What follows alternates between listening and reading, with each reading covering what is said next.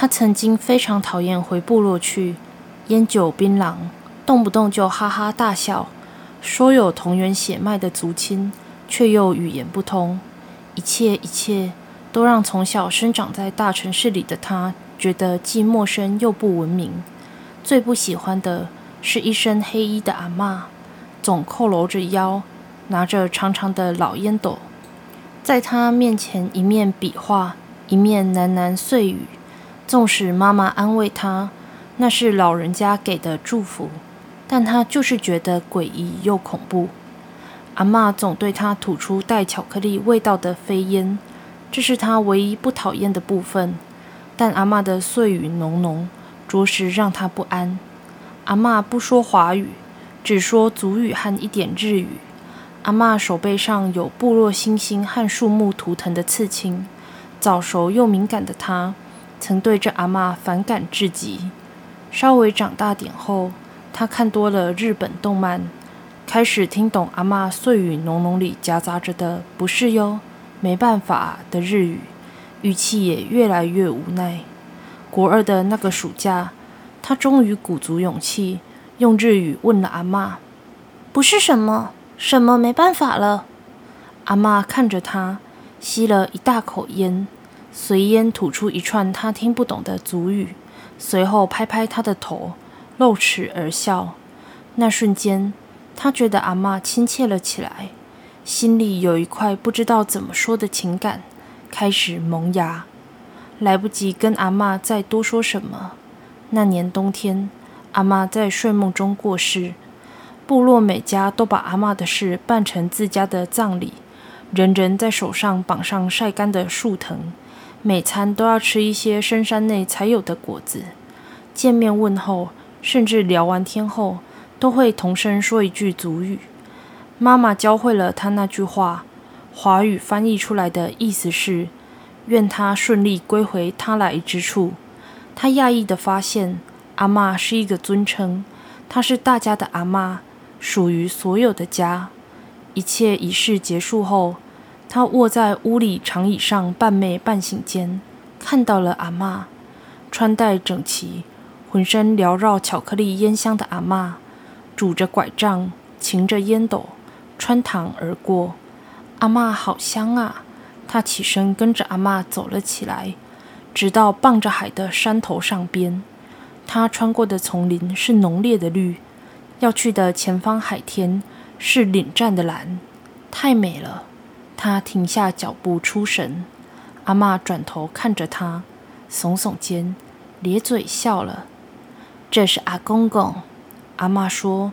他望见阿妈指向的地方，一个叼着跟阿妈一样烟斗的老人，对他举起手笑了笑。你好啊，娃娃，这里很漂亮。阿公公笑起来很温暖。阿妈说：“你要给阿公公一个东西。”阿公公才能帮你回去。他掏了掏，拿出口袋里的花生糖。阿公公拿着，开心的吃浆起来，但还是伸了手对着他：“一个重要的东西，给我。”他吃着跟阿公公分享的花生糖，陷入沉思。重要的东西是那个。他对阿公公说：“爸爸希望我以后念到博士，所以博士的毕业证书很重要。”阿公公，我给你我的博士班毕业证书。阿公公似乎跟阿妈讨论起来。阿公公一直吸着烟斗吐圈圈，皱着眉头不解的神情，让他觉得很可爱。于是他伸手拉了阿公公的手。阿公公似乎被他的举动吓了一跳，但是随即报以灿烂的笑。哎呀，这个娃娃！阿公公笑着说，又摸了摸他的脸。身边的绿将他包围起来，爬染上了他全部的视线。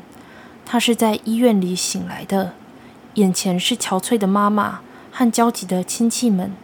他们告诉他，他在房子被蛇咬了以后睡到方才醒来。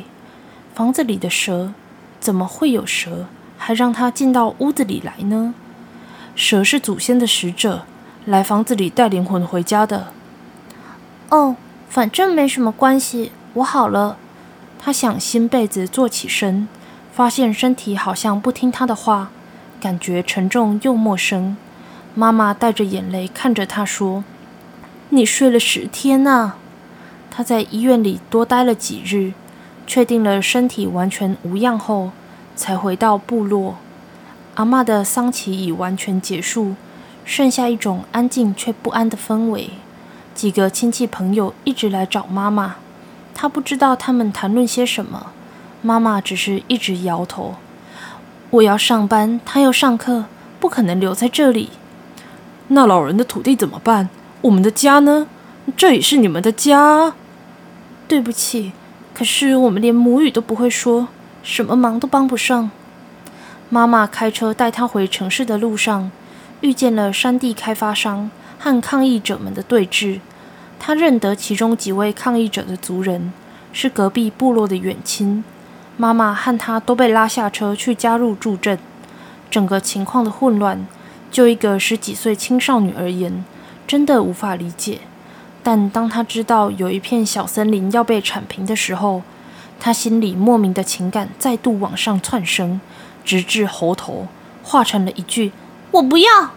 三台轰隆作响的怪兽，几架山猫，在他语音落下之际同时熄火。小林子发出一阵沙沙声响，整片林子的叶面全反了过来，望去是一整片不祥的惨绿。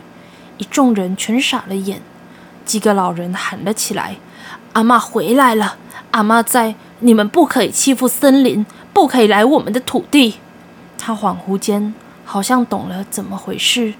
族人们的欢呼声中，他被急着回去上班的妈妈推上车，疾驶向高速公路。妈妈，他坐在后座，平静地对妈妈说：“我会好好念书，但是我博士班毕业证书不是我的了。”你被吓到了是不是？在说什么啊？我们以后不要回来了，吓死我了！妈妈从后照镜看了他一眼，没发现他有什么异样，只有他自己从镜子里看得到，一脉绿色小牙从他眼白窜起，探入瞳孔深处。几十年后，有一个女人出现在部落里。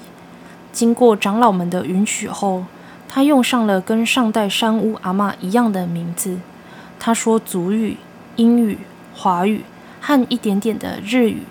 她在每个部落里教导孩子们母语和该怎么保护森林、土地、部落的文化。当他年纪更大一点，他把住处搬入了更深一点的山里。每年每年种下大量大量的树。有一年，他下山参加祭典，献祭的时候，他拿出一份过去没有出现过的祭品。大人们说那是他的博士班毕业证书和论文。长老们说，从没有看过那么美的火光，那么蓝的夜色，好久没看过山神那么高兴过了。他一直住在山的深处。一直种着大量大量的树，一直帮助很多孩子再次学会自己不再熟悉的母语。长大的孩子们回到部落时，偶尔会遇见他，他会为孩子祈福，嘱咐他们常常回家。当祈福结束，你从他的眼睛里面看进去，会看到家乡山林里才有的那种绿色，又像远边海天交际处的蓝。他一直都在山的里面，祝福回家的孩子们，保护着山。老人家后来常常说，有他在的那座山，总是特别绿。